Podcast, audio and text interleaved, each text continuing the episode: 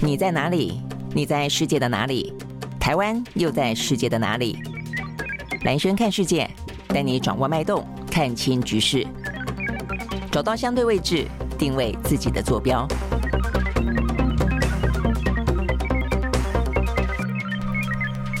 大家好，欢迎收看今天的蓝轩看世界啊。那这个今天蓝轩看世界呢，在这个之前，我们先讲两个很快的，这个台湾呢发生了一个比较重大的呃比较意料之外的事情。第一个的话呢是呃台中的这个捷运啊，突然间。飞来横祸啊，竟然在附近啊这个相关的一些呢营造的工地啊，因为这个吊背的关系，呃挂一些比较重量很重的东西啊，那这个吊背上面的东西重达三点二公吨，呃的吊背从三十一楼顶啊这么。大高的地方啊，这个瞬间加啊重力加速度掉到了捷运啊这个绿线的轨道上，那造成了这个列车刹车不及哦，因此一头撞上啊，那造成了一死十伤哦，所以呢，这是台湾啊有捷运以来哦，这个就第一次是属于捷运捷运外头的。呃，这样的一个施工不慎啊，所所造成的一个意外事件。那这个施工的话呢，实际上是在台湾啊，蛮知名的建商啊，这个新复发。好，所以呢，这个新复发建设啊，目前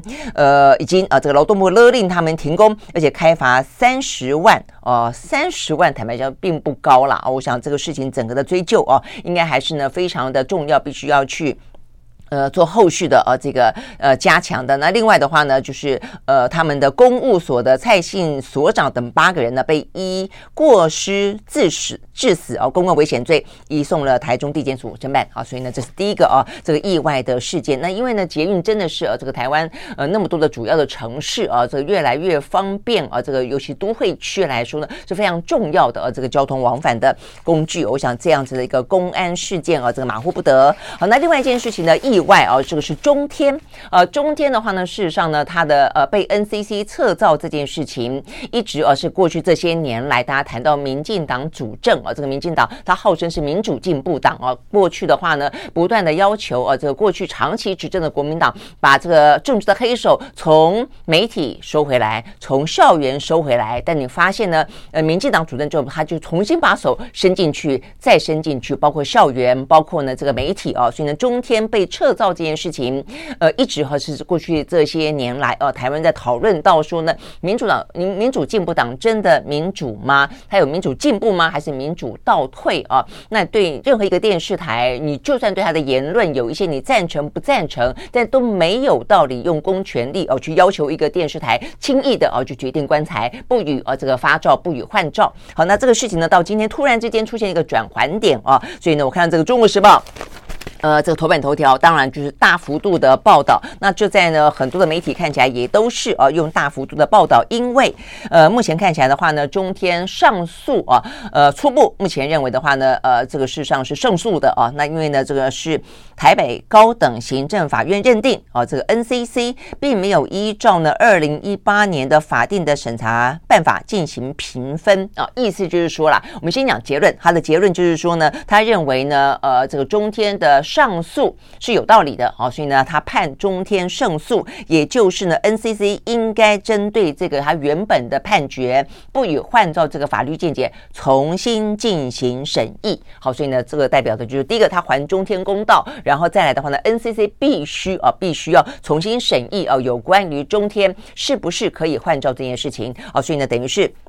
台北呢，高等行政法院虽然没有直接的就认定说应该发照给中天，但他认为呢，当时的 NCC 没有。发照给中天，他所依定的标准是不正确的哦。那他这个标准的话，特别提到详细内容啦，就是说那是一个二零呃这个二零二零年他要换照的时候，他提了一个呃营运计划书，但是呢呃这个 NCC 用了一个呢原本啊这个大家都是依照二零一八年的相关的审查办法进行评分，有个标准表啊，但是呢呃 NCC 却针对呃中天拿了一个另外的版本来评量啊这个中天可不。可以换照，那中间到底有很多的标准评分哦，哪些部分占多少比例，哪些部分占多少比例，然后呢分数多少，那加起来就决定说它符不符合哦这个换照的标准。那因为呢呃这个 NCG 突然之间换了一个游戏规则给中天，哦，所以呢就是为什么呢台北高等行政法院。认定的一个最关键的地方，我就在于说呢，你对其他的电视台，你都是用同样的这个审查的标准，为什么独独对于中天电视台，你换了一套你说叫做最新的评量办法哦？那他认为呢，这个 NCC 显然的哦，他有违法哦，这样子一个呃状况不公平，好，所以呢决定呃判啊这个中天胜诉。那我想这个部分的话呢，会显然的哦，这个在 NCC 哦最近因为进电视是不是呢呃要让它能够上架等等的一些。审查的过程当中，包括录音带外泄等等啊，包括呢一些呃什么呃董事长啦，有没有一些掏空资产话题哦，都让 NCC 的独立性啊这个遭到高度的质疑。那我想这个中天啊这样的一个胜诉，等于是呢等于是再次的哦佐证了 NCC 它在独立性部分啊，甚至它是不是有政治的力量介入部分的话呢，确实是令人家非常非常担忧的啊。好，所以呢在 NCC 接下来如何的重新审查中天，呃，在我们谈到非常。呃，我想对台湾来说，应该到走到现在了，民主你会非常清楚知道民主的真谛。就我可以不同意你的意见，但是我可以去接受，呃，容许你有这个发言的自由。那我想对于电视台来说也是这个样子。如果说啊，这个中天电视台可以因为在过去那段时间的呃什么挺韩反韩啦，哦或者说它的新闻比例哦等等的问题，可以因此而遭到或它的一个言论内容哦，因此而遭到呃。不予换照这样的一个呃规定的话，我告诉你，美国的福斯电视台早就被关台了啦。那、呃、福斯电视台也是用完全不合符、不符合比例的方式去挺川普，不是吗？但我觉得过程当中，你可以有很多的一些，不管是你可以去呃纠正他，你可以用这个呃观众哦、听众、阅听者的力量去呃施压哦、甚至你可以诉讼，针对单一的事情。如果说他很什么的事情不符合比例，有诽谤之余等等等，又。各式各样的方式哦，可以去处理，而不是应该由一个独立的机关去剥夺了一个新闻台啊，它本身呃存在的呃这个价值，像是呃这个福斯电台前段时间才因为他在呢上一次的总统大选当中挺川普挺到太夸张，呃，包括他的主播哦都是呃不分青红皂白的挺，因此有人告他哦，所以呢在整个的压力底下，第一个福斯电台决定用天价。嗯，跟告他的团体进行和解，哦，所以他等于是认了哦。他说他在这个呃选举当中不断的去批评某些选举的呃这个民调的哦这个计票的公司，说他们偷走了哦这个川普的选举，所以那个公司就来告福斯电视台。那现在福斯电视台呢用天价去跟他和解，所以某个程度就代表他认错了，而且呢最挺川普的那个主播呢也被 fire 掉了。所以我的意思说，其实你针对新闻的内容，如果有任何的呃。讨论的空间啊，任何的争议性，你可以通过很多不同的方式去进行，没有用公权力关台这件事情了哦。好，所以呢，这件这两件事情啊，这个一个是中中部台中捷运的意外哦，一个是呢 NCC 它呢呃大逆转哦，它这个部分的话呢，让台北的最高行政法院判他胜诉啊，都是今天呢在台湾比较重要的，呃，而且呢都有相当呃。被注意跟可能会延续的一些呃重点所在了哦，OK 好，所以呢这个部分的话是呃这个讲到台湾的新闻，那刚才讲到说川普啊，那所以今天有关于川普他被控性侵啊这件事情的话呢，在昨天我们第一时间已经告诉大家了哦，那这个事情在美国呃掀起了很多的讨论了，因为这是呢川普从他。过去当一个企业家，也就是绯闻不断啊，这个争议性不断了啊。但是当他从他踏进政坛参选以来啊，这个非常多的女性啊就出来呃告他性骚扰的，告他性侵的，告告他呢这个呃这个。呃，毛手毛脚的等等都有啊，但是这是第一起啊，第一起呢是陪审团正式的判他啊，等于是同意啊，认为他是具有啊这个呃性骚扰、性伤害啊，他们虽然没有用性侵这个字眼，但是等于是呢呃确认了啊，他是有这些行为的。那因为他这个是刑事呃是民事诉讼啊，呃不是刑事诉讼，所以他最主要是赔偿了啊，所以他并没有说呃因为这个。呃，对方啊，这位女性啊，这位专栏作家叫卡洛尔的胜诉的关系，所以呢，呃，川普必须要去坐牢，但是他必须要赔偿，呃，那赔偿金额是一点五亿哦台币，好，所以这个部分的话呢，目前在美国啊引起了非常多的讨论。不过这个讨论的重点当然在于，第一个就是说他确认啊，他有一个呃用强迫性的啊，那呃这个性伤害啊这样子的一个行动，所以这跟他过去说什么呃花花公子啦，很风流啦，呃讲。很粗鲁啦、不礼貌啦、羞辱女性啦。这是有层次上的非常大的差别的啊，它是有伤害的啊。那当然，这位卡洛还是还是认为他自己是被性侵了啊。但是显然法院哦，他们的陪审团有不同的意见，但是哦，还是认为呢。川普哦，这个造成了伤害哦，那但是呢，呃，并没有，我的意思说这个部分的话呢是被认证的哦，所以等于是那么多年来第一件被认证哈。但是就政治来说的话呢，会造成真的川普呢，他会断送他这一次想要啊这个重新呃扣关白宫之路吗？这部分的话呢，在美国讨论的非常的有意思哦，因为他们认为说呢，呃，虽然这是第一个啊，这个等于是在法律啊司法上认证的啊，他的这个性伤害。性侵，但是。大家对川普的这个形象好像已经毫无争议了嘛？就是他对女性不礼貌，他侵犯女性啊，呃，根本不是新闻。然后所以他们就说呢，的这一件事情，呃，会啊，会不会啊，影响到呢川普接下来的政治路啊？反而反而呢，各个部分这件这件呢事情倒是有一些不同的看法的。有些人觉得说他这叫做嗯，死猪不怕开水烫吧啊，所以他的形象已定了，就是那么烂的呃形象。而且他当初在总统大选期间也是有很多人出来控诉啊。那但是呢，呃。呃，这个很难、很很难听的话也都曾经有过啊，诶，但他还不是当选了总统了啊，所以呢，这一次会不会受到影响啊？所以这部分的政治性的影响到底有多大啊？这部分的话呢，在美国有很多不同的议论了啊。那显然的，川川普啊，也还是呃，就是还要奋力一搏就是了哦。所以他从头到尾，从昨天消息出来之后，他就在社群平台上面说，他完全不知道哦，这个。说他哦，这个性侵的这位卡洛尔是谁哦？他说他根本不认识他。哦，他还说呢，这个判决本身是一个耻辱，是史上最大的政治迫害。反正就是继续这样这个说了哦。好，但是呢，这位卡洛尔哦，他这个过程当中，其实我们只看到结果啊。在美国的话，它是有很多过程，大家也都看着这个过程哦，一个一个来进行陈述哦。所以呢，这位专栏作家其实找了他两两位女性出来作证啊，说这个事情其实在一发生的当下，他们就听过哦，这位呢呃作家朋友跟他们倾诉哦，怎么样子遭到呢这个呃川普在百货公司搭讪，然后呢。去进行调戏，甚至进一步的性侵。那另外的话呢，有另外两另外两位女性，她们也说她们怎么样子被川普性侵的类似遭遇啊。所以呢，我看这个对于川普对于女性啊这些。很恶劣的做法啊，这个罄竹难书了哦。那只是呢，这个罄竹难书是不是一样的可以重返白宫？我想这个对于美国的民主来说，就像我们刚才讲说台湾的民主啊，这个对于美国的民主来说，就是也是另外一种啊这个程度的玷污。嗯，我想这就是美国的民主啊遭到大家呃这个嗯高度的质疑。它一样有它呃这个很很很自由的开放的部分啊，但是也有它呢呃越走哦这个越呃狼狈。或者越走呢，越被质疑哦，这个民主本身的价值的部分。好，所以呢，我想这是呃。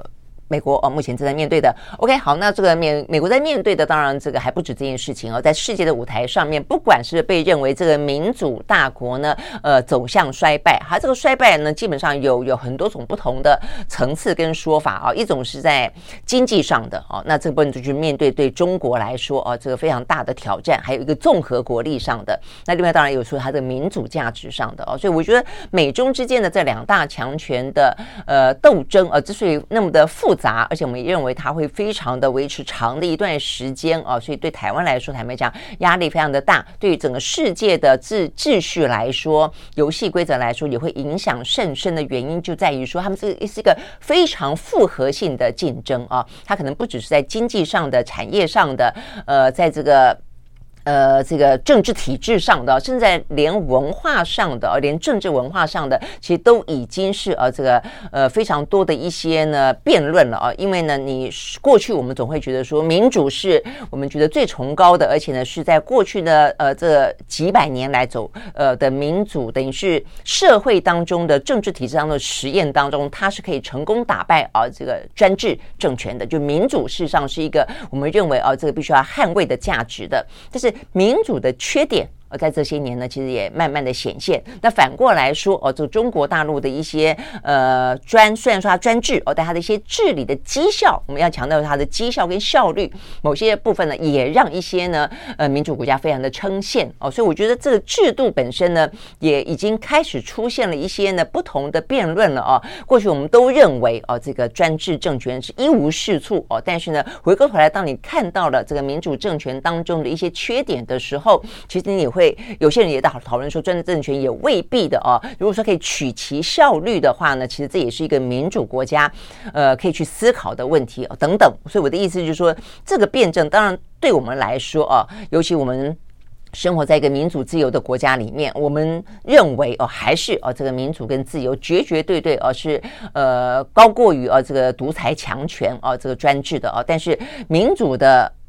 问题，我们也必须去修正它啊，不至于到说呢，你因此要去拥抱哦这个专制政权。那我的意思说，这个部分的辩论啊，事实上在过去这些年来来说，也是啊这个开始展开，过去是不曾有过的哦。那现在连这个也有这个展开这样的一个辩论的话，你可以知道，呃，对中国来说啊，它的全面性的挑战啊，这个美国的霸权，事实上呢，它是啊这个嗯有备而来的啦哦。好，可以，所以接下来我们要讲到的就是啊一样的呃类似。的戏码，每一天哦都有在不同的呃这个场域当中发生。好，那现在的话呢，看起来是呃中国大陆哦最近这段时间呢频频出招啊。那呃这个最新的消息是呃这个中国的外长秦刚他呢展开了他的欧洲访问之旅哦，他这个欧洲访问之旅昨天到达了德国，那接下来的话要去法国，再接下来去呃挪威。好，那所以呢这个部分的话呢。引起大家关注的就是说，它可能有两个最主要的目的啊。一个最主要目的的话呢，当然啊，就是呢，呃，看起来他希望能够说服欧洲国家啊，这个呃，跟他们非常紧密的啊，这个美国这个盟邦不要走得太近，或者至少是不要跟中国脱钩。我想这件事情呢，是秦刚他去啊，这个欧洲这几个国家，尤其德国、法国是两大啊，这个欧盟的啊，这个大国啊，所以呢，他们的经济体也大，他们国力啊等等，包括他们。的一些影响力都大，我想那就是秦刚啊去造访德国、法国的最主要的原因啊，希望呢拉近啊这个德国跟法国、德国跟呃中国跟法国跟中国跟德国之间的至少在经济上的关系啊。好，那我想这个部分的话呢，呃，法国不用说了哦，这个法国的马克龙其实一直就已经说他不是美国的附庸，然后呢，他认为要走一个比较独立的路哦，所以这一点的话呢，对于秦刚造访应该比较轻松一点点哦。但是对德国来说的话呢，很可能德国事实上在过去哦，跟这个中国大陆来讲是个非常非常大的一个相互的贸易伙伴，所以呢，需求性坦白说是非常的呃深的哦。那也包括梅克尔在任的时候，他事实上呢跟中国。之间的关系，他是用一个非常务实的角度去看待呢？呃，这个中国对于德国的需要性啊，但是因为这这段时间啊，尤其是俄乌战争发生以来，呃，因为德国最近也。过去也非常务实的跟俄罗斯交往，结果呢吃了非常大的亏啊，尤其天然气能源这个问题，也因此他们现在内部呢有一个非常非常大的声音的讨论，就是说不要再吃亏了，不要再过度依赖某个国家了啊。所以不只是对于俄罗斯，连对中国大陆来看的话呢，现在新的总理上台萧兹，他也面对了相当大的这样的一个呃，等于是战略转换。这样一个内部的呃这个声浪，所以你会看到说呢，它呃等于是德国目前的嗯跟中国的交往呢是确实有在转向了啊。那但是这个转向呢也并没有转到说完全要放弃哦跟中国之间的贸易往来。所以这个部分的话呢是哦目前看到就等于是在过去这段时间了，包括肖兹他不是在今年年初去访问中国大陆吗？也都是呢他展开了一个呢呃看起来在政治军事上跟。美国走得更近啊，那在一些呃，这个等于是他反中的立场上面，他也占了相当程度的一些呃分量，但是啊，他们强调的就是不跟。中国经济上脱钩，那我想这个部分的话呢，是呃秦刚这一次呢造访德国哦，这个蛮重要的，所以呢也在昨天出现了唇枪舌战的部分哦。那这个唇枪舌战就我们刚刚讲那个大背景哦，所以你会知道说呢，呃，德国现在的德国某个程度来说，它是强调它的若干的反中哦，尤其是他昨天啊，这个秦刚见的呃是呃德国的外交部长啊，这个外交部长是绿党的啊，那他的话呢就直接的。呃，有点像是在吐槽啊，这个中国大陆有关于呃，他在俄乌战争当中保持中立啊。那这个保持中立的话呢，这个部分啊，这个呃，对德国的外交部长他出法就说，那你保持中立，形同偏袒俄罗斯哦，因为他认为这件事情是一个大是大非的。大是大非的事情哦，没有什么保持中立这件事情了哦。好，那呃这个部分的话呢，是德国的外交部长呢贝尔伯克他的说法哦。那呃，但是他也强调哦，就是说对于呃德国来说的话呢，也没有脱钩的问题哦。所以这个部分你会看到。呃，就他试着维持啊，某种就是说，呃，对于中国的人权，呃，对于中国的呃，在嗯，包括台湾啊、这样的一个角色哦、来看的话呢，他们都认为啊、这个中国在台海啊、中国在俄乌啊、呃，实际上都应该有坚更坚定、更符合西方思维的呃立场了。这个是啊、他的说法啊、那但是他们也表示。表示啊，要跟德国之间呢，能够啊有一些呢更进一步的经济上的一个交往，这个部分是在昨天啊。但是呢，比较尴尬的一点啊，也就是对德中中方来说啊，也比较啊这个强硬的部分，就是呃这个秦刚当着啊这个贝尔贝尔伯克的面啊，他说他说呢，目前欧盟正要打算针对有八个吧，啊说是一个呃。民间等于是有官民色彩的军工复合体啊，他们说呢，呃，欧盟认定啊，他们对于俄罗斯呃提供了若干的一些呢援助，而这个援助呢看起来像民间，事实上呢是对于俄罗斯的军方，对于俄罗斯的政府有一些呃这个呃挹注的，那所以他们打算要去制裁这八个啊这个中国的啊这个相关的军工企业。好，那有一说是七个来由，今天看到他们说是八个哦。那这个部分的话呢，秦刚啊，这个。表示啊，他呃就当场啊，这个表达呃警告，他说呢，他们反对啊欧盟以去风险化之名进行去中国化，呃，就是所有的事情你都说，因为呢中国有相当大的风险，呃中跟中国之间啊，这个中国呃做了这件事情，做了那件事情，因此导致了很多风险啊，因此呢要避免风险啊，因此呢就避免跟中国打交道哦，这个是秦刚的说法。那再来一个当中，我们刚刚讲到了有关于这个军工产业这件事情啊，呃，这个秦刚就直接的说。如果说呃，这个欧盟真的啊，真的呢进行了相关的制裁，他们啊，这个就是绝对啊不会让步的啊。所以呢，这个部分呢，我们看到呢，呃，这个秦刚的说法啊，他说呢，呃，中国将做出严正的、强烈的回应。OK，好，所以呢，这个是呃，秦刚等于是警告啊，这个欧盟不要啊，针对这个事情呃做出制裁，而且他当然否认啊，否认说呢，他们的啊这七个或八个企业有对俄乌战争当中的俄罗斯啊这个呃提供任何的一些武器。好，所以你你会呃知道这个中间有些部分是已经慢慢的是有共识的了啊，只是程度上的差别，就是说在经济上面不跟中国脱钩这件事情，其实呢，德国。法国都是这个样子啊，只是我们刚刚讲程度上的差别。好，但是呢，德国它呃在有关于呢呃相关的呃认为啊，这个中国应不应该偏袒俄罗斯啊，也还包括了说呢。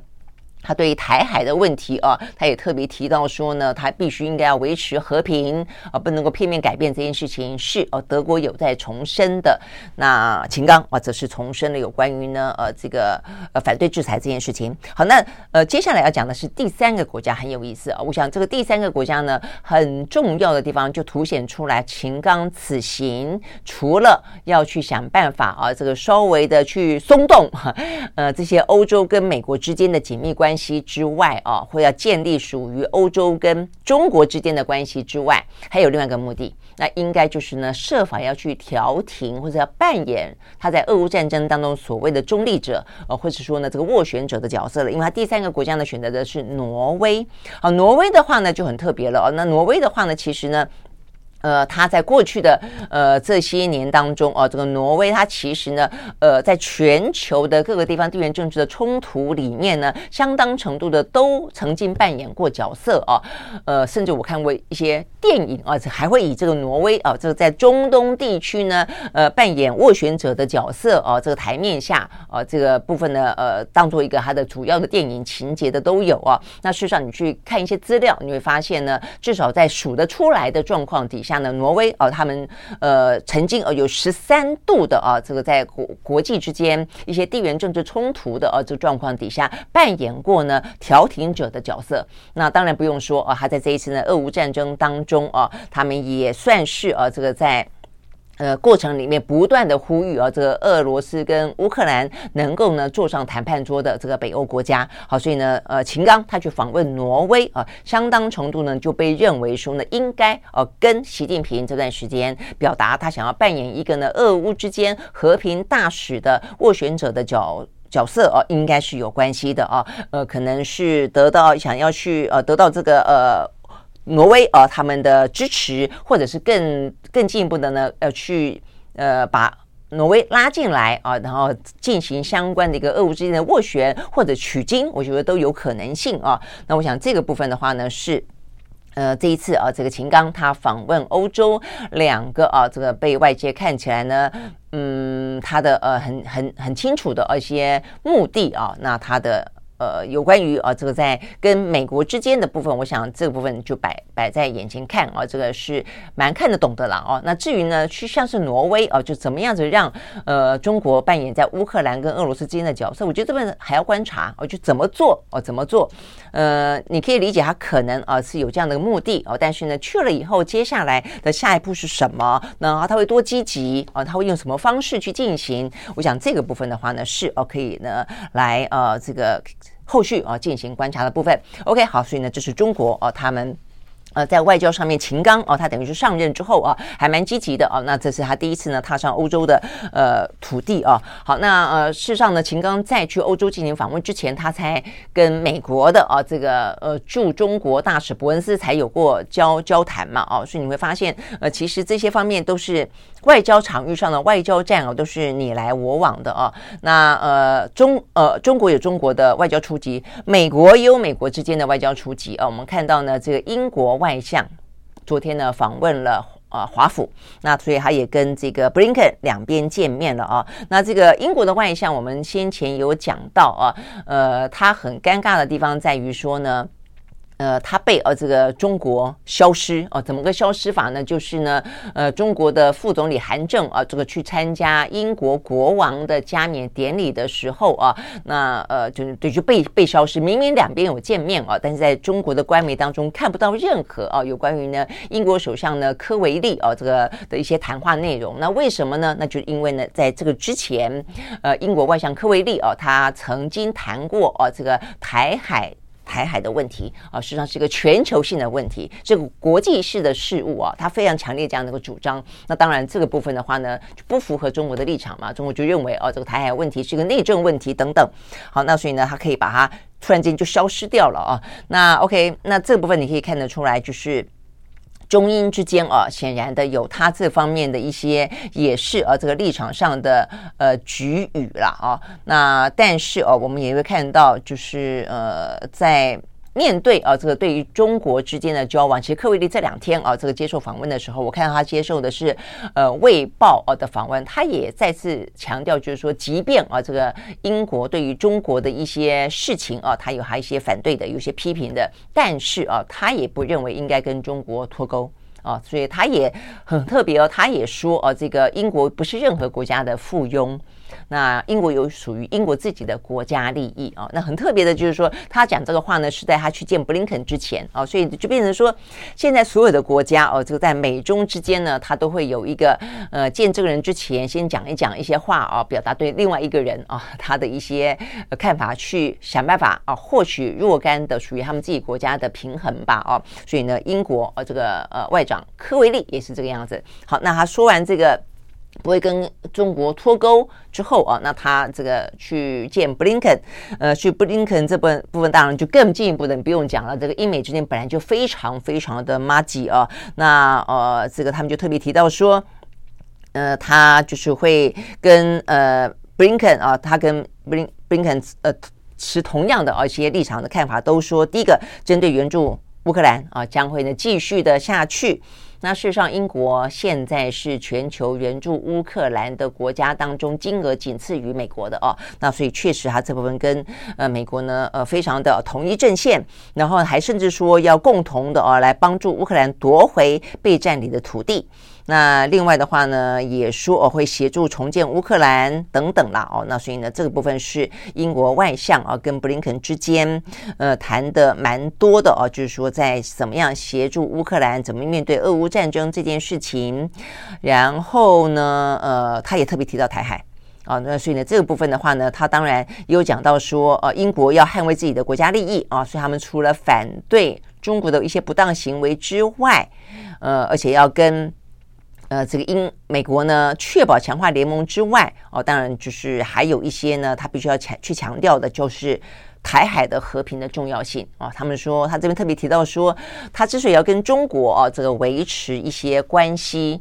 呃，不只是因为经济上的需求啊、哦。他说呢，包括台海的和平，包括呢气候变迁，包括疫情的预防等等啊，都需要啊、哦，都需要呢，呃，很直接的。很实在的，跟定期的跟中国呢保持往来。OK，好，所以呢这个部分你会看得到呢，每一个国家哦都在呃这个美中之间啊这个进行啊这个若干的一些他们自己的一些均衡。好，那这个部分的话呢是呃英美哦，那实际上美国呢对于全球的啊这些相关盟友之间的拉拢，或者是去去其他。其他地方哦，去进行更多的部署哦，都是一步一步正在做的哦。那我们现在看到的是，呃，我们呃昨天讲到说他要去访问巴布亚纽几内亚嘛，哦，那这个今天的讯息啊是进一步说哦，他可能到时候呢会跟巴国巴纽啊这个签署国防跟卫星的监测协议。哦，那所以这个部分的话呢，你会看得出来，呃，它的战略啊，这个战略意义可能来得更大的，因为巴布亚纽几几内亚是南太平洋人口最多的一个国家哦，那它在呃南太平洋的战略上的重要的呃地位啊是非常的巩固的，所以呢，在军事上的哦，这个在卫星上面等于是情报等等的监控啊，这个对美国来说很重要。好，所以呢，这个部分是今天进一步的讯息。那除了这个之外的话呢，今天还有更进一步的讯息是啊，这个呃拜登其实还蛮忙的啊。他打算呢，在六月份的时候呢，要在白宫迎来另外一个呢，在国际之间非常重要的国家，那就是印度。好，印度的话呢，呃，当然就是他也是试着在美中之间啊维持若干的。呃，这个平衡了哦，那呃，这个他现在跟美国当然在军事上还是走得比较近的哦，因为他跟中国之间还有呢边界的冲突，不要忘了哦。但是呢，在嗯面对俄乌战争的时候，面对经济上面的部分的时候，他又跟中国、俄罗斯走得还蛮近的哦。像是呢，最近这这一年来，他捡俄罗斯便就捡便宜啊，买天然气跟石油也买的很多，呃，跟中国一样啊，这个都是。这时候不买啊，等何时啊？那另外的话，它跟呃这个中国大陆的经济啊的之间，当然也还是呃有这个相当部分的贸易往来。好，但是整体来看的话呢，当然啊，这跟跟美方哦，对美方来说，更积极的要去拉住啊这个印度，让它不要啊跟这个呃中方走得太近啊。那对于。印度来说，它也有另外一个啊，就是它可能的呃有希望的未来，就是它的人口红利啊，这还会变成是在今年底之前是全球人口最多的国家，所以很可能可以去去替代呢，呃，替代呢中国成为一个市场。啊，所以呢，以前很多人去中国做生意，是因为它又是一个工厂，又是一个市场。那呃，接下来的印度是不是也可以扮演一个呢？过去十几二十年间，像中国那样的一个角色，又是市场，又是工厂呢？那尤其美中之间的呃这个科技战，也让很多在中国大陆觉得有风险会被美国制裁的这些厂商，因此要分散他们的工厂嘛，很多就分散到了印度。台湾不也是吗？哦，所以这个对于。你可以看到这个中美印啊，这个之间其实还有他们自己复杂的三角故事哦。其实每一个国家啊，重要的国家在目前的这样的一个世界的版图当中，在中美啊这样的一个激烈竞争状况底下，都有各自的三角故事、三角习题啦。哦。好，那这个拜登他就当然要积极的去拉拢印度。好，所以呢，他昨天啊这个宣布。呃，拜登要在六月份招待前来进行国事访问的印度总理莫迪。好，那所以呢，这边报道说，呃，这是法新社的报道啊，说这个美国长期以来一直想要呢更积极的去拉拢印度啊，来对抗在亚洲日益独断的中国。那当然，对印度来说，他担心的是。中国呢，在边界的军事集结，所以他也寻求跟美国呢建立相当程度的关系。好，所以呢，这个部分的话，哦，这个是哦，这个目前看起来，呃，美国不断的呃出招了哦。好，所以呢，这个是印度啊。那除了印度之外的话呢，当然哦，在靠近我们一点的话呢，就是。呃，日本啊，所以呢，这个美国跟日本、美国跟南韩之间的过去这段时间的拉拢，包括尹锡悦啦啊、这个岸田啦，都在过去这段时间都到美国去过了嘛啊。那今天的这个岸田还有一个新闻，那就是呢，其实呃，不同的三角故事我们刚刚讲到了啊。那呃，当当在美中之间的另外那个国家也都有自己国家的自己的命题哦。那这个日本的命题呢，很特别的是，其实它为什么啊会？呃，这个跟美国走得更近一点，呃，甚至呢，他在安倍这个时候也愿意喊出。台海有事，台湾有事，就是日本有事啊！事实上，他真的是为了台湾吗？我们那时候就曾经分析过啊，未必啊。当然，在美国的压力底下，他可能必须某个程度，当美国没有办法前来驰援或者不想要来驰援的时候，日本相当程度的必须扮演一个就近的一个角色啊，能够去呃防堵啊这个中国大陆。那就算他的民意目前看起来非常的不甘愿啊，所以其他的民众对于呢日本的民众啊，这个对于。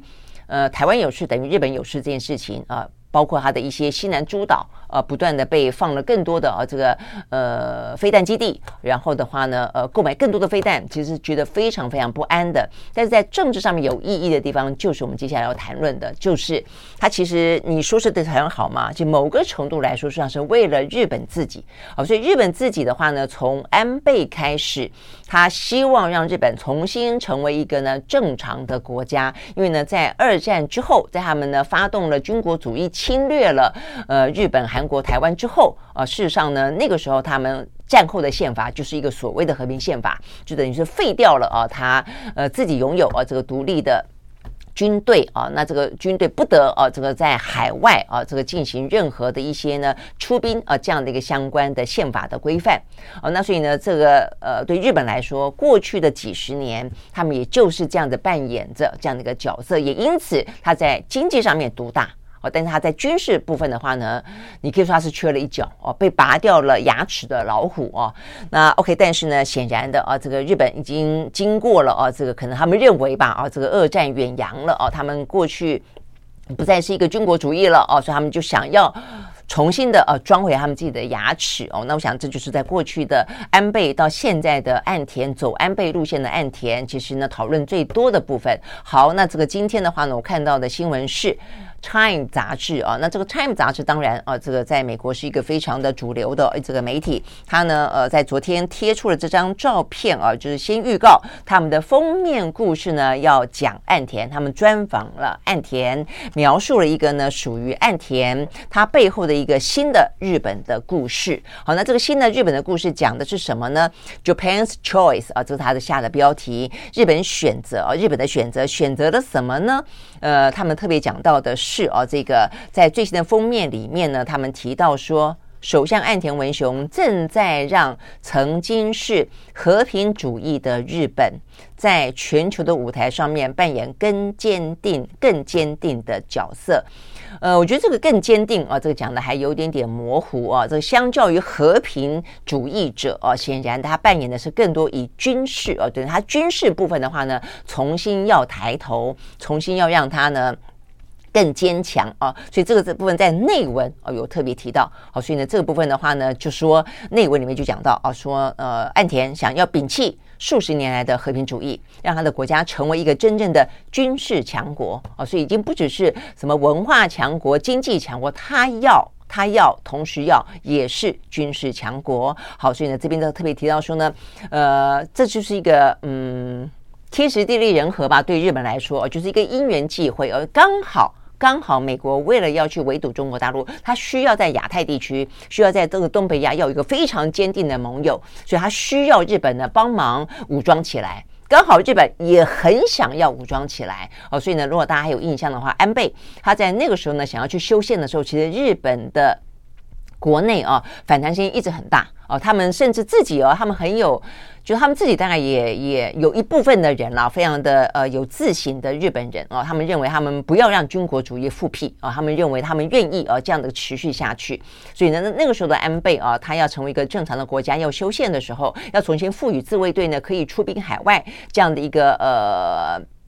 呃，功能的时候，事实上呢，日本国内自己也反弹的蛮厉害的啊，那更不用想说曾经被他殖民过的、曾经被他侵略过的国家了啊。但是，但是呢，最近这些年，随着俄乌战争，随着台海呃这个目前的风险，还包括朝鲜半岛，不要忘记了啊，这个北韩呢不断的核威胁，所以慢慢慢慢的啊，你会发现呢，哎，好像呢，日本内部的民意啊，对于呃，那么反对、呃，这个呃武装自己吗？好像这个声音也慢慢淡去了啊。他们虽然不想要替别人打别人的战争啊、就是卷入别人的战争，但对于捍卫自己国家来说，其实他们呢现在看起来，呃，这个支持的声音是开始有了的啊。好，所以呢，这个部分我想都是在过去的这一两年间啊，从安倍走到。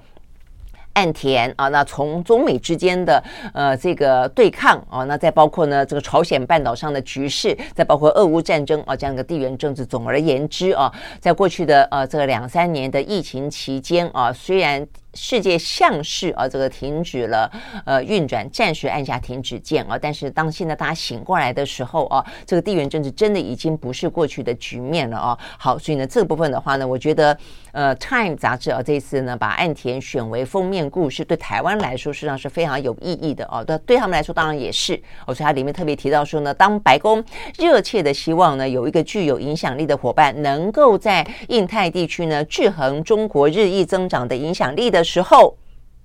日本在这个时间点刚好就扮演这样的一个角色，也因此呢，岸田文雄深受鼓舞，也开始呢着手让世界第三大的经济体日本拥有跟他自身匹配的军事力量，打算重返呃全球大国的角色啊。那当然他，他他也特别提到说呢，俄乌战争也是一个让日本有所警醒的啊。他认为呢，虽然你会觉得现在战争看起来好像都很遥远，对不对？但是呢，遥远看起来遥远的国家，其实并没有想象中的那么远。而且坦白讲，乌克兰距离我们东亚没有到很远啊，它就是跨一个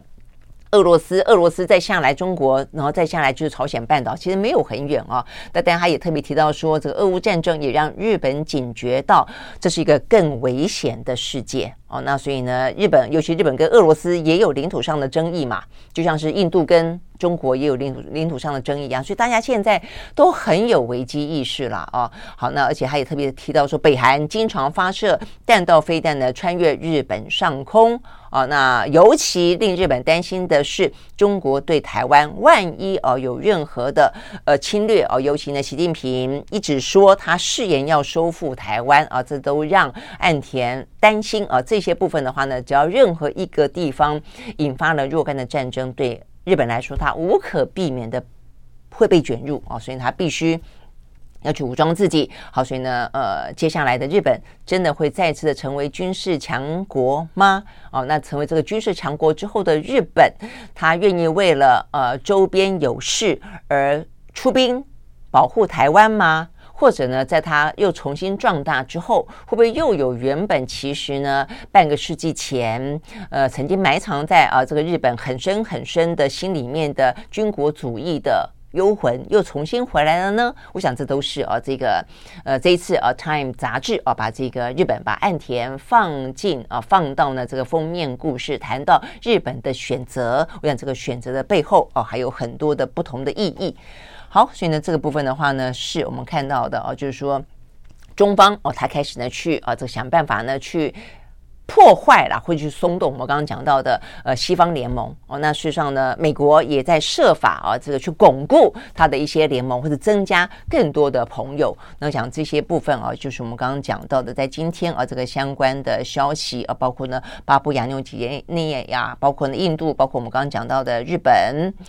好，那这个是我们今天看到的讯息哦。那呃，还有一些就是围绕在这个话题之外的，比方说我们刚刚讲到的这个日本，他觉得的包括朝鲜半岛、北韩的一些威胁也是存在的哦，让他呢思考自己本身本身的军事实力。那但是呢，呃，看起来，所以呢，呃，尹锡悦跟岸田在前几天见面的时候，呃，他们不是说有关于。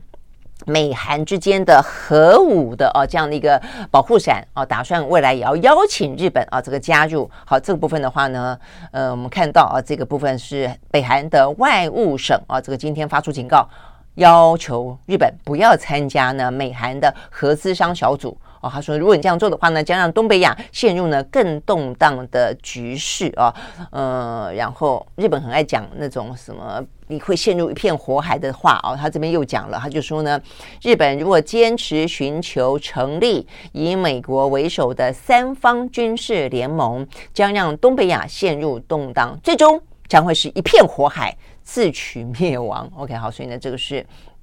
呃，北韩啊，最近也是在呃这样的个美中之间啊，在这个印太之间不断的嘎上一脚了哦。OK，好，所以呢，这个是我们看到的哦，这个嗯，美中哦跟这个相关的一些呃连锁的哦各各自的一些外交军事上的合纵连横。好，所以呢，这个部分是。呃，今天的比较重要的一些讯息。好，那另外的话呢，我们看一下别的啊，这个地缘政治。呃，首先的话呢是中东地区啊，这个中东地区我们看到的是呃，这个呃，叙利亚。叙利亚的话呢，呃，在过去的这段时间，我们看到，因为也就是中国的居中调停了啊，中国是调停了伊朗跟呃这个。沙乌地阿拉伯哦，但是的话呢，也让啊这个叙利亚在过去这段时间呢，一直遭到呢，呃，因为它是一个非常呃这个独裁之外，而、是一个非常呃这个凶残的政府哦、用这个化武对待自己的人民嘛，也因此呢，呃，遭到西方世界的制裁哦、但是呢，现在呃，我们先前就有讲到说，大家在观察哦、这个从伊朗跟沙乌地阿拉伯，呃，在中国的协调之。之后啊，那因此的话呢，开始出现了一些松动啊，这个不断的敌对的这些松动之后，似乎进入了一个很特别的和解时代啊。那所以这个和解时代呢，讲的就是呢，连叙利亚啊，这个在过去这段时间呢，不断的被外交孤立的啊，被经济制裁的国家，呃，都开始啊，这个目前看起来的话呢，中东地区呃也比较开始去接纳它了啊。那所以今天的这个最新的消息是，时隔了十三年。叙利亚总统的阿塞德获邀出席呢，呃，沙乌地阿拉伯他们举行的沙乌地阿呃沙阿拉伯联盟高峰会啊，所以他们这边讲到，这是叙利亚内战爆发以来啊，这个阿塞德首度的获邀呢参加这场峰会。那当然啊，这个对于叙利亚来说是求之不得了啊，因为他被制裁之后啊，这个其实他的经济状况是非常的。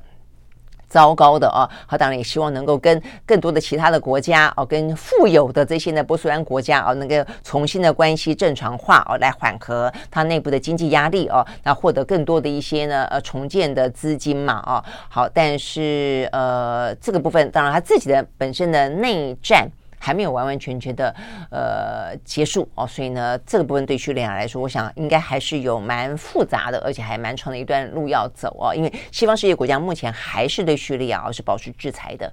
啊，只是说，呃，沙乌地阿拉伯要跟叙利亚交往，那他们有点睁一只眼闭一只眼啊。但是呢，他们并没有打算啊，呃，西方世界国家要重新接纳叙利亚。好，那但是至少在中东地区啊，这个目前有一些不同的氛围啦。哦，OK，好，所以呢，这个部分是讲到的是中东地区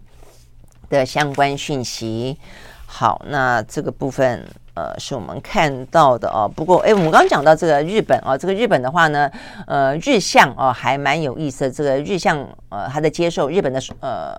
就是就是岸田他接受日经亚洲新闻专访的时候啊，他有特别提到呢，台海和平攸关全球哦，所以呢，他跟这个英国啊这个外相的说法一样，就是现在。某个程度支持台海，他们很多这个切入点都是说台海它不是一个中国的内政问题，它是一个全球的问题啊。好，那但是呢，这个话，但是我们也注意到啊，这个先前日本的外相林芳正啊，曾经呃对于。到底台湾有事是不是等于日本有事哦？这部分它其实是保持了某个程度的模糊。那但是不论如何啦，哦，呃，你只要这跟美国站得比较近一点啊，这个中国都很有意见啊。所以呢，这边讲到的新闻是中国驻日本的大使吴江浩。呃，他警告日本，他说呢，日本如果把这个台湾议题跟安保的政策连接在一起的话，哦，那就是等于让日本民众呢带入火坑。哇、他这个话其实跟北韩的那个什么一片火海，这个形容还蛮像的啊、哦。呃，这话也讲得非常的呃凶狠呐啊、哦。那这个最新的消息是，日本外相林芳正啊，这个表示他认为呢。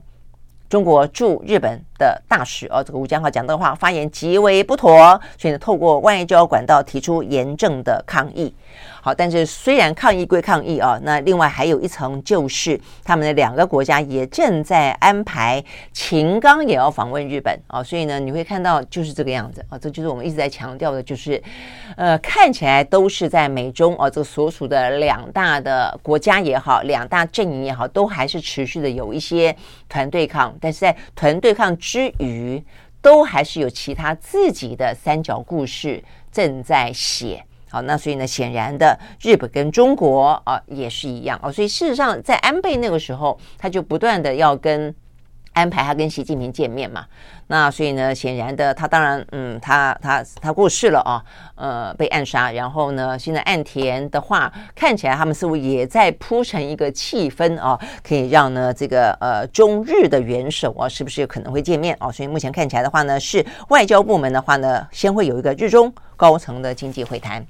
好，所以呢，这个部分是我们今天看到，呃，比较重要的一些国际之间的消息了。哦，那针对台湾的部分的话，当然啊，这所有的话题都绕着台湾转啊。但是对台湾来说，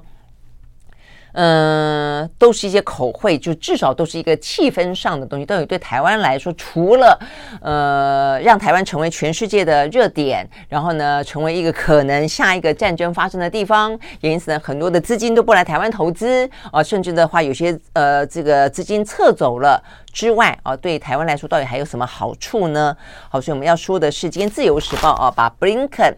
呃再次的呼吁啊，这个即将要。举办的 WHA 的世界呢卫生大会啊，呃，说要邀请呃台湾来出席，它连续三年发生，我就说这个新闻啊，这真的就是，这真的就是政治上的选择放在头版头条，因为美国能够做的不只是呼吁而已。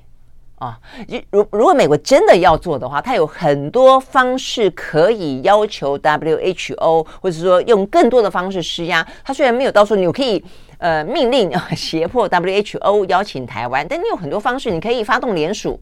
呃，我想这个最直接的方法，你可以提案发动联署，有吗？就从来没有过嘛。你你提案发动联署，还是一个比较可能真正的让台湾可以被邀请到的一个方式，因为你只是说。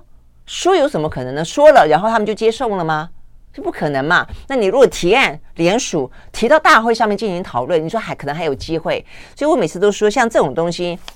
你把它放在头版头条，意义在哪里啊？就是就是替美国好像做个宣传，说哦有啦有啦，美国呢还是很挺台湾的。那台湾啊，这个对于美国呢，呃这样子的一个呃这个予取予求啦，哦这个低声下气啦啊，是是有是有帮助的。你看吧，哦他帮我们讲话啦，大概就这样的个意思。但是这样讲话有意义吗？哦，所以我就说。第三年发生了啊，这个他就说啊，这个布林肯昨天呢发布了声明，力促呢世界卫生组织邀请台湾以观察员的身份与会。那我们的外交部长吴钊燮说，呃，美国向来高度支持台湾参与世界卫生组织。那我们也希望啊，这个呃，美国跟其他国家都可以支持台湾的力道。跟声势达到最空前高涨的啊，希望今年是空前高涨，但他讲的也声势啊，那声势呃空前高涨，能够怎么样呢？能够当饭吃吗？好，所以我想说，这就是一个最实质的，呃，就是呢，我觉得这些事情是台湾真的要去思考的。就我们当然很希望啊，这些大国都来支持我们。说也是一种支持啦，但行动当然是一个更好的支持。但如果说你说说说说说说到最后，呃，已经不只是说没有办法达到他支持当中所说的，比方加入 WHA，甚至说说说反而让台湾濒临更多的危险啊，比方说我们刚刚讲成为呃这个战争的热点。然后的话呢，呃，被对岸啊认为呢，呃，这个可能距离可能呃越来越遥远，所以要把你抓得更近。甚至很多的国家觉得，哇，这个台湾很可能接下来哦就是一个下一个战争的发生，所以我们要撤资。所以先前的巴菲特不就这样说了吗？他宁愿去投资日本，他也不投资台湾。原因就说啊，他说地缘政治 location 是一个最主要的原因。好，所以我们要讲的是，呃，这个连续啊，这个第九。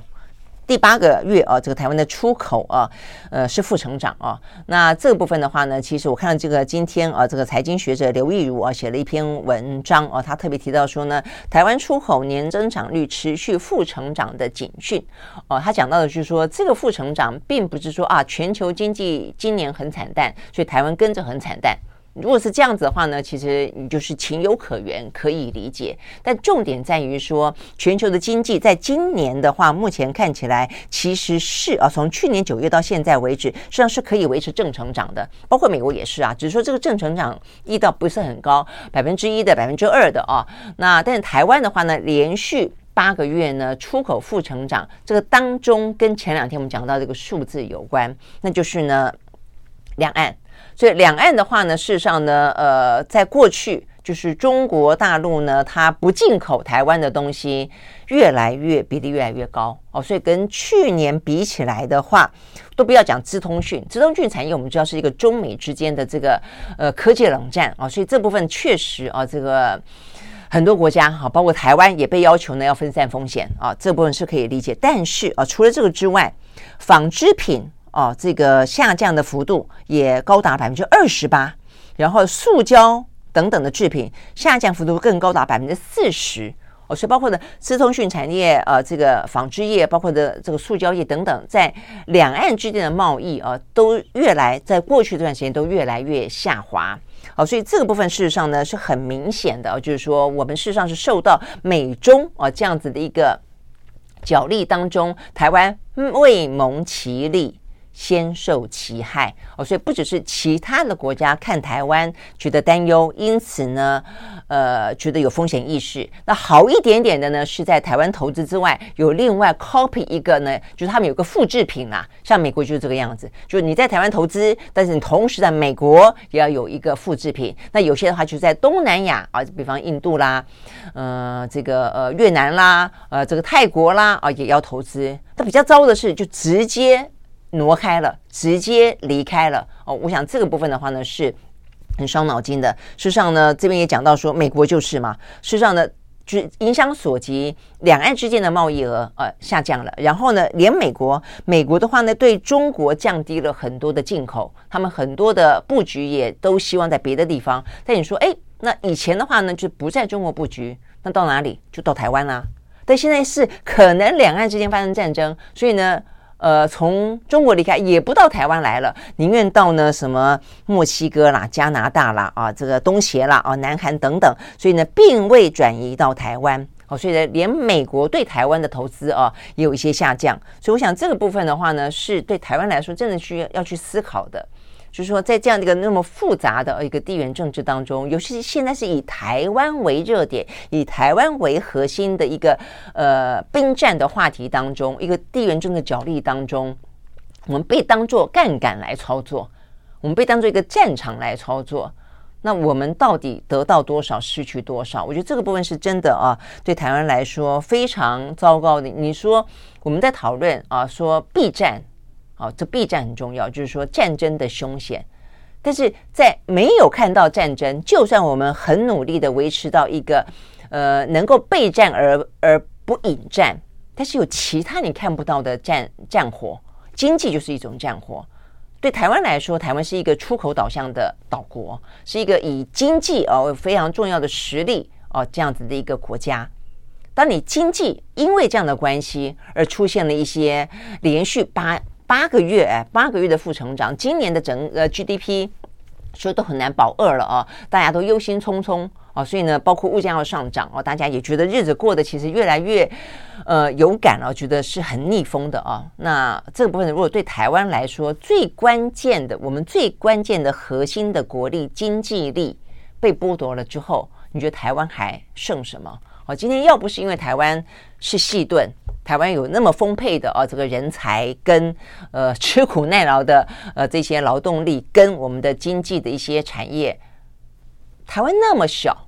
哦，为什么会来得重要？哦，但如果当这样子的一个状况，因为战争的风险的关系，点点滴滴的，因为大家在避险，因而因而流失，那台湾要付出多大的代代价？哦，所以就像是中国大陆会去欧洲游说，说你不要以去风险化为名去中国化。那同样的，因为这个风险是台海的风险。所以，全世界的国家嘴巴都说挺台湾，但事实上也是不是也在以去风险化为名来去台湾化？我觉得这份对台湾来说是真的啊，很重要的。那你更不用说，在这个过程当中，你像韩国一直是我们的啊，在这个经济尤其是高科技啊这个细盾这个角色当中，一直是我们的竞争对手。我们现在呢，出口不断的负成长，有一个数字，他们不断的正成长。他们不断的正成长哦，所以呢，对他们来说的话，他们现在的出口的金额说今年呃不断的刷新纪录，呃，现在跃升为世界第六大的出口国哦，因为它呢各面逢源哦，跟日本啊、哦、现在关系很好啊，这、哦、是日韩之间，他们要我们前两天还在讲哦，就是我们要提高警觉，过去我们跟日本互补，那跟南韩竞争，现在的话呢，日本要跟呃南韩互补。那所以南韩跟我们的竞争似乎就更如虎添翼哦。他们这边就讲到说，南韩它因此的话呢，又得利于跟日本哦关系现在呃修好，那跟东协关系本来就很好，让他们加入 RCEP 哦等等等。OK，好，所以我想这些事情呢所发出来的警讯哦，虽然我们每天每天都在看哦，好像呢这个状况呃就是大格局当中哦的一些嗯。的一步一步的部署跟一步一步的棋子哦，但是呢，这每一个大家的下棋，当它都围绕在中美跟台海的时候，对台湾来说都是非常大的警讯。OK，好，我们时间到了，明天同一时间我们再会，拜拜。